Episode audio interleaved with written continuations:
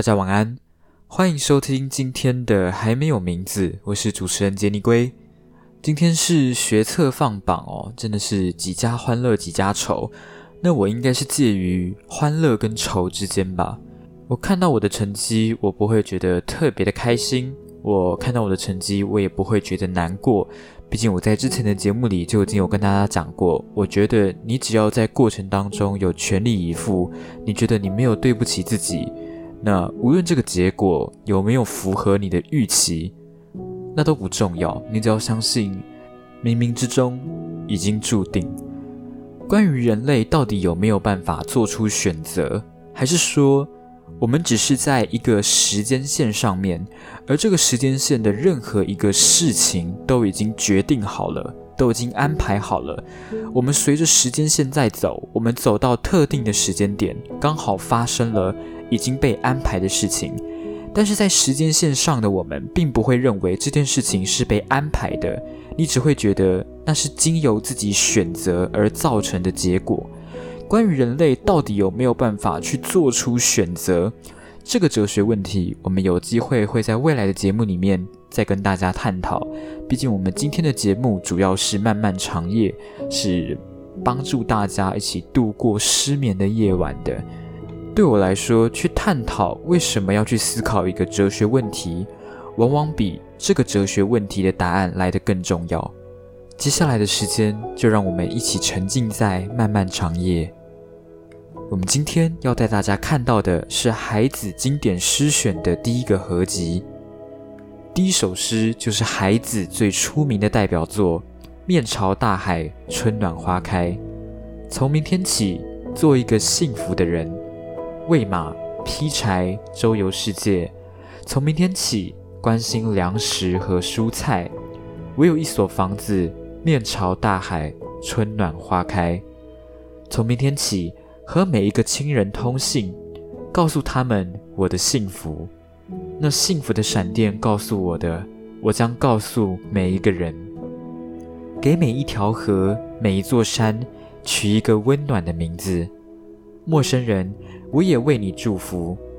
愿你有个灿烂的前程，愿你有情人终成眷属，愿你在城市获得幸福。我只愿面朝大海，春暖花开。这首诗是孩子最广为人知的一部作品，在中国大陆有一些省份会将这一首诗编入国文课本的教材。在你看这首诗的时候，你可能会觉得孩子他是一个非常阳光、非常正向的人。但如果你有听上一期的《漫漫长夜》，你就会知道，孩子他在写完这一首诗之后的两个月就卧轨自尽了。这一栋房子代表的或许就是孩子自己的墓碑，但尽管如此，我仍然被这一首诗的诗句所感动。我们来看一下这首诗的第一句：“从明天起，做一个幸福的人。”在这里，我给大家两个问题。第一个问题是：你觉得你是一个幸福的人吗？第二个问题是：你对于幸福的定义是什么？先说好哦，每一个人对于幸福的定义本来就会不一样。对于一个贫困的人来说，今天他花五百块去吃一顿大餐，他说不定就会觉得非常的幸福。但是对一个富贵人家来说，他要花好几个亿去买一幅画才会觉得幸福。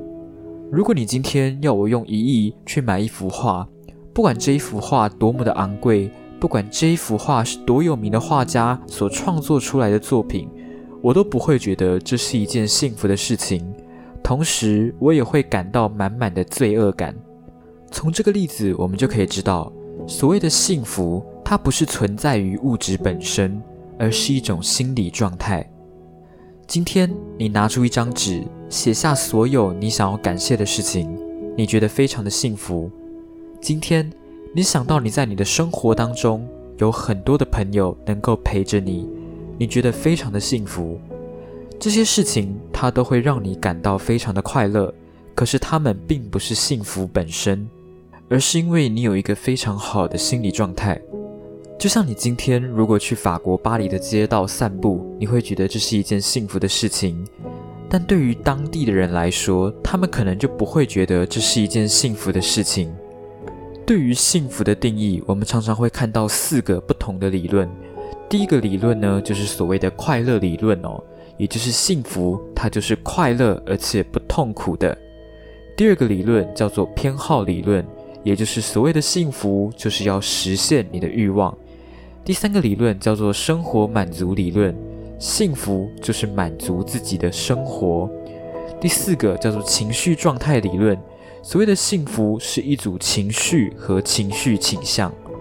那如果你今天问我说你对于幸福的定义是什么，我会告诉你，我觉得当你今天你做出的行为有契合你想要做的事情的时候，你就会觉得非常的幸福。最后，希望每一个人都能在城市里面获得幸福，希望每一个人都能够面朝大海，而花朵也会为你而绽放。在这个合集里面，第二首要跟大家分享的诗是《主人》。你在鱼市上寻找下弦月，我在月光下经过小河流。你在婚礼上使用红筷子，我在向阳坡摘下两行竹。你的夜晚，主人美丽；我的白天，客人笨拙。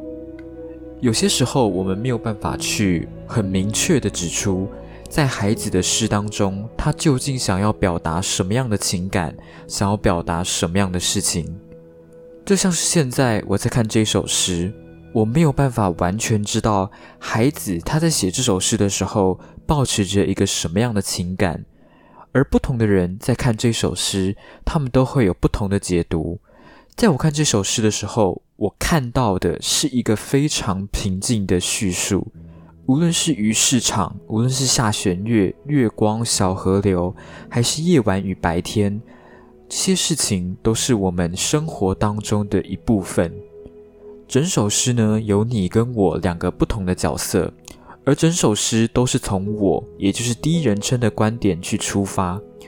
在这首诗当中，我看到了你的生活。长什么样子，进而去反观自己的生活又活成什么样子。但是我认为他其实没有任何想要比较的意思在。同样是平常的生活，同样是平常的幸福，同样是婚礼上，同样是向阳坡，每一个人都能够在生活当中找寻到属于自己的幸福。接下来我们要进到第三首诗，第三首诗的标题叫做《你的手》。北方拉着你的手，手摘下手套，它们就是两盏小灯。我的肩膀是两座旧房子，容纳了那么多，甚至容纳过夜晚。你的手在它上面，把它们照亮。于是有了别后的早上，在晨光中，我端起一碗粥，想起隔山隔水的北方。有两盏灯，只能远远的抚摸。这首诗它稍微写的比较抽象一点，可是我们一样可以透过观察去了解这首诗所想要表达的情感是什么。在这首诗当中，你会看到两个不一样的角色。第一个角色是女部的她，她摘下了手套，而她的手就像是两盏小灯。而第二个角色是我。我的肩膀上面承载着两栋旧房子，容纳了这么多，甚至容纳过夜晚。但是你的手放在我的肩膀上，就像是照亮了整个夜晚。在我醒来之后，我遥望着远方，我想到了你，而我们之间也不能做任何的事情。我们就像是两盏灯一样，只能远远的抚摸。我觉得感情真的是一个非常神奇的东西，你没有办法去碰触它，但是你有办法去感受它。感情这种东西，它比很多的材料都还要来得坚固。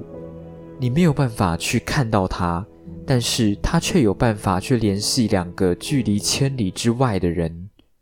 那今天的漫漫长夜差不多到这边就结束了。今天的漫漫长夜比较短哦，一般来说我们会录到二十分钟，可是今天只有十几分钟而已。最主要的原因是因为我还有其他的东西要弄，我还有其他的东西要忙。那么，希望今天的节目有带给你一个好的心情，有带给你一个好的夜晚。喜欢我的节目的话，记得去订阅我的 Podcast 频道，并且多多帮我分享。要开启小铃铛，才会在我节目更新的第一时间接到通知。我们在未来的节目里不见不散。